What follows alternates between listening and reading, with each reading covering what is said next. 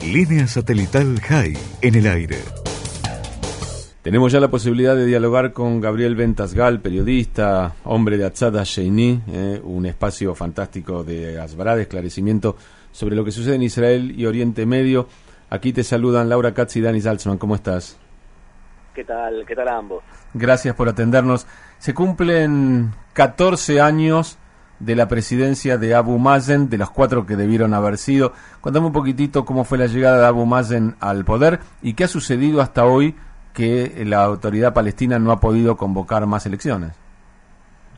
Bueno, eh, la elección de Abu Mazen se produce inmediatamente después de la muerte de Arafat.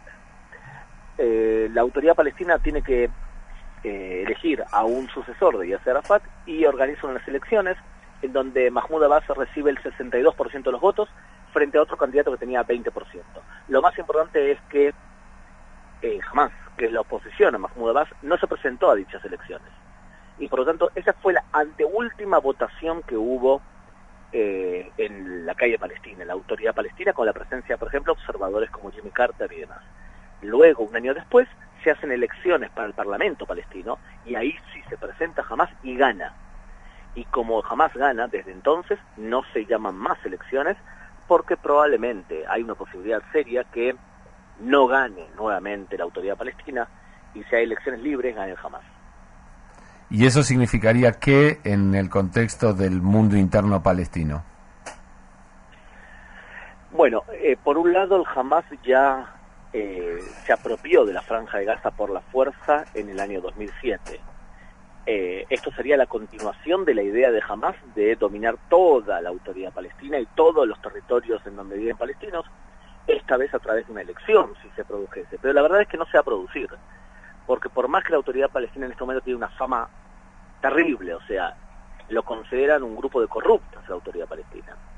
Entre Yasser Arafat y Mahmoud Abbas, el Centro para el Estudio de la Justicia de Jerusalén dice que robaron alrededor de 31 mil millones de dólares entonces estamos hablando de una autoridad muy corrupta, tanto así, mira, te cuento un chiste que me han contado los palestinos mismos.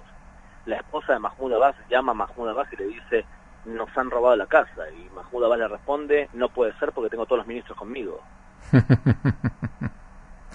y me río porque por acá andamos parecidos, pero no importa. Bueno, pero Mahmoud Abbas lo llama Mahmoud Abbas y los 40 ladrones. Sí, y, aparte no, no hay forma de sacarlo por elecciones limpias y, hasta cuándo se queda. Dicen que está enfermo, ¿es así? Sí, está enfermo de cáncer y ya tiene 84 años. Incluso a informes dicen que parte del día no está consciente. De todas formas, lo mantienen y se mantiene así por dos intereses. El primero es que si Mahmoud Abbas sale del poder, no es claro que la autoridad palestina siga en manos de la OLP. En la actualidad, ciertas ciudades de la Autoridad Palestina de Cisjordania están en manos de grupos independientes. Por ejemplo, el Hamas tiene muchísima influencia dentro de Hebrón y el Frente Popular de Liberación Palestina tiene mucha influencia en la zona norte de Samaria, por ejemplo. Así que no es claro, el único lugar donde realmente tiene fuerza la Autoridad Palestina es en Ramallah, en Belén y en Jericó. Y en el resto no. O sea, lo primero es que si muere Mahmoud Abbas no está claro quién lo va a suceder y si no va a haber una anarquía total. Y lo segundo, el que está realmente interesado en que Mahmoud Abbas siga en el poder, es el propio Israel, que prefiere tener a alguien ahí que sea relativamente moderado antes de la alternativa, que puede ser peor. pero de todas formas la enfermedad eh, es algo contra lo que Israel no va a poder eh, hacer mucho. Hay que entender que el tiempo de Mahmoud Abbas está terminando. No, sin duda eh, hay algo que Israel no puede evitar y es que Mahmoud Abbas siga viviendo por siempre. Entonces, eh, la pregunta es si la anarquía que va a vivir la autoridad palestina va a ser pronto o después. Yo lo que me parece con total claridad es que el año 2019 va a ser un año de definiciones en donde Mahmoud Abbas va a tener que ceder el paso a otras fuerzas y no es seguro que las fuerzas posteriores sean mejores a las actuales. Bueno, este hombre que aparentemente no está consciente de la totalidad del tiempo en la que está gobernando acaba de asumir la presidencia del G77 más China. Eh, a ver, el, nuestro ex ministro de Exteriores, Abba Evan, eh, cierta vez dijo que si eh, los países del mundo propusiesen que la Tierra es cuadrada y que la culpa de eso la tiene Israel, la ONU votaría a favor de eso con 130 votos a favor. Eso es lo que decía Ava Evan. Realmente, lamentablemente, la ONU se ha transformado simplemente en un nido de prostitutas, en donde la gran mayoría de países son islamofascistas o no democráticos, y ambos se alían contra todo tipo de democracias y, por supuesto, que ponen como objetivo al Estado de Israel. Yo no creo que Israel deba eh, tomar en consideración, especialmente lo que dice la ONU. Eh, no creo que sea un referente moral para nosotros. ¿Y qué pasaría si Israel se retirara de la ONU? ¿Cuáles serían las consecuencias diplomáticas? No, simplemente eh, Israel necesita reconocimiento internacional y lo que argumentan diplomáticos israelíes con cierta dosis de razón es que fuera del foro público de la ONU hay eh, grandes entendimientos con muchos países, incluso países que de forma sistemática votan en contra de Israel. Eh, lo que pasa es que la realidad es que la gran mayoría de países no son países democráticos. Tengamos en cuenta que Israel se enfrenta a dos problemas. Por un, por un lado, países no democráticos que hacen coaliciones por el principio de, eh, en el cual eh, todos los anarquistas y los postmodernistas y los eh, eh, islámicos radicales se unifican en contra de la modernidad. Eso por un lado. Y por otro lado que hay países democráticos, como por ejemplo los países europeos, que no defienden a otras democracias, a la democracia israelí, por ejemplo, que en forma también sistemática votan en contra de Israel. Pero eso quizás por otras razones, y es quizás la cultura tradicional el ADN antisemita que se vive en Europa. Y contame un poquitito, está asumiendo, ya que estamos haciendo una recorrida por este panorama, está asumiendo un nuevo jefe del ejército de Israel, eh, Aviv Kojavi. ¿Esto marca algún cambio respecto de la forma en que Israel va a enfrentar, digamos, de alguna manera todas las puertas que se han abierto, tanto en Siria, en Líbano como en Gaza? Mira, lo más importante de la asunción es, fuera de que no creo que cambie demasiado la política israelí, es que en las últimas semanas hemos visto que Israel declara en forma contundente que ellos fueron los causantes de los ataques en Siria y que ellos son los responsables de haber atacado Irán en suelo sirio. Es algo que no es menor, ¿eh? Es algo serio, porque hasta ahora la política israelí fue nosotros no decimos, no nos responsabilizamos de los ataques, porque si nos responsabilizamos, obligamos al otro lado a tener que reaccionar para demostrarle a su propio público que ellos no son unos cobardes. Entonces, no asumir la culpa le permite a ellos no reaccionar. Pero si tú claramente dices que tú eres el responsable, lo obligas a ellos a reaccionar.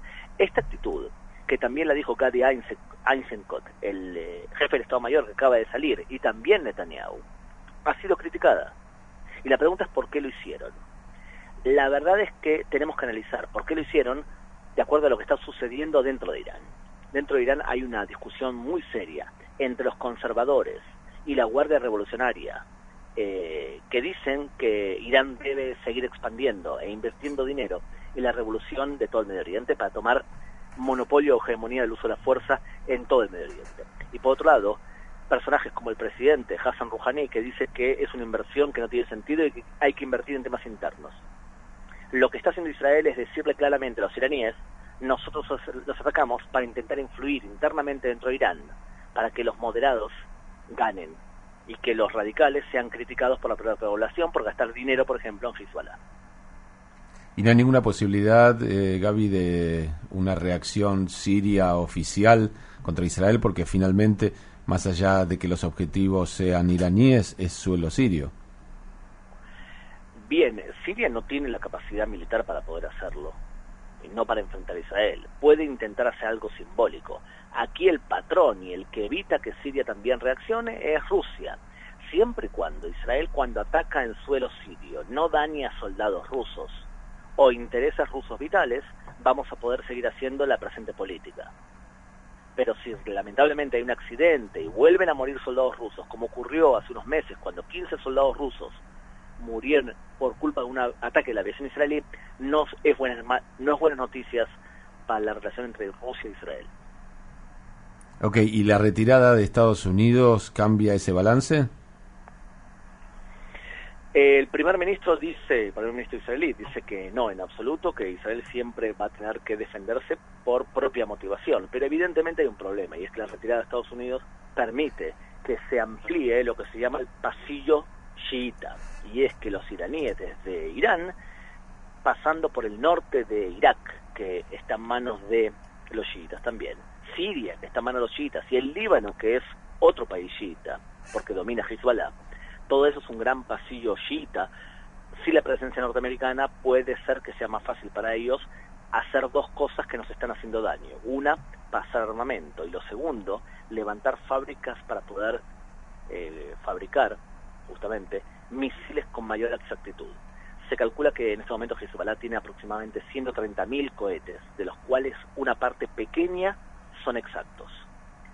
Eso no significa que no pueden cubrir con sus disparos todo el territorio de Israel. Pero una cosa es que puedan cubrir todo el territorio y otra que puedan disparar hacia objetivos estratégicos israelíes con cierta exactitud. ¿Vos imaginás un panorama donde Hezbollah tome la decisión, apoyada o no desde afuera, de, de atacar a Israel, no te digo con 130.000 misiles, pero con mil alcanzarían? Sí, sin duda. Sin duda, sí. De hecho, ahora Israel descubrió el sexto túnel eh, y el plan de Hezbollah era meterse por los túneles, tomar de asalto algunas poblaciones en Israel, la Galilea, desde ese lugar con artillerías, disparar contra bases militares israelíes y poder argumentar en todo el mundo que ellos tomaron territorio israelí, aunque sea por unas horas o por unos días, cosa que no ocurría desde la guerra del 48.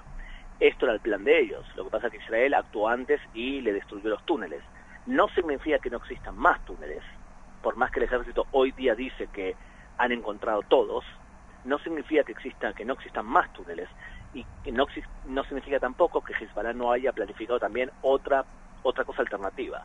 Para mí es claro que tarde o temprano Israel se enfrentará nuevamente contra Hezbollah en el sur del Líbano. Y para impedir eso, si es que alguien pudiera impedirlo, ¿qué tendría que suceder? Eh, la verdad es que tendría que suceder varias cosas. Primero que la influencia iraní eh, merme en la región, por ejemplo, que hay una implosión interna debido a las sanciones que se imponen contra Irán, para que el propio gobierno de Irán caiga y de esa forma se debilite su apoyo a Hezbollah. Y por otro lado, sería importante que dentro del propio Líbano los sunitas tomen el mando y no los chiitas.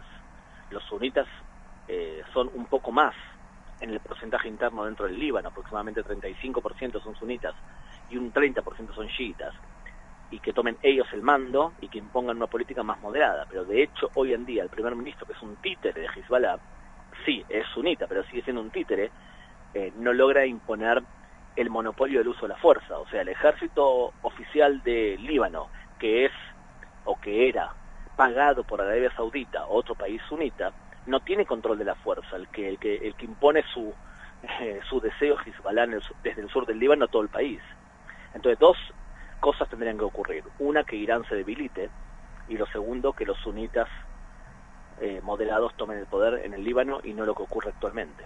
La última, y agradeciéndote mucho tu tiempo y lo didáctico que sos para ayudarnos a entender la compleja situación del Medio Oriente, tiene que ver con la idea de que, bueno, si finalmente, como decías, haya en algún momento un enfrentamiento del Estado de Israel contra Hezbollah.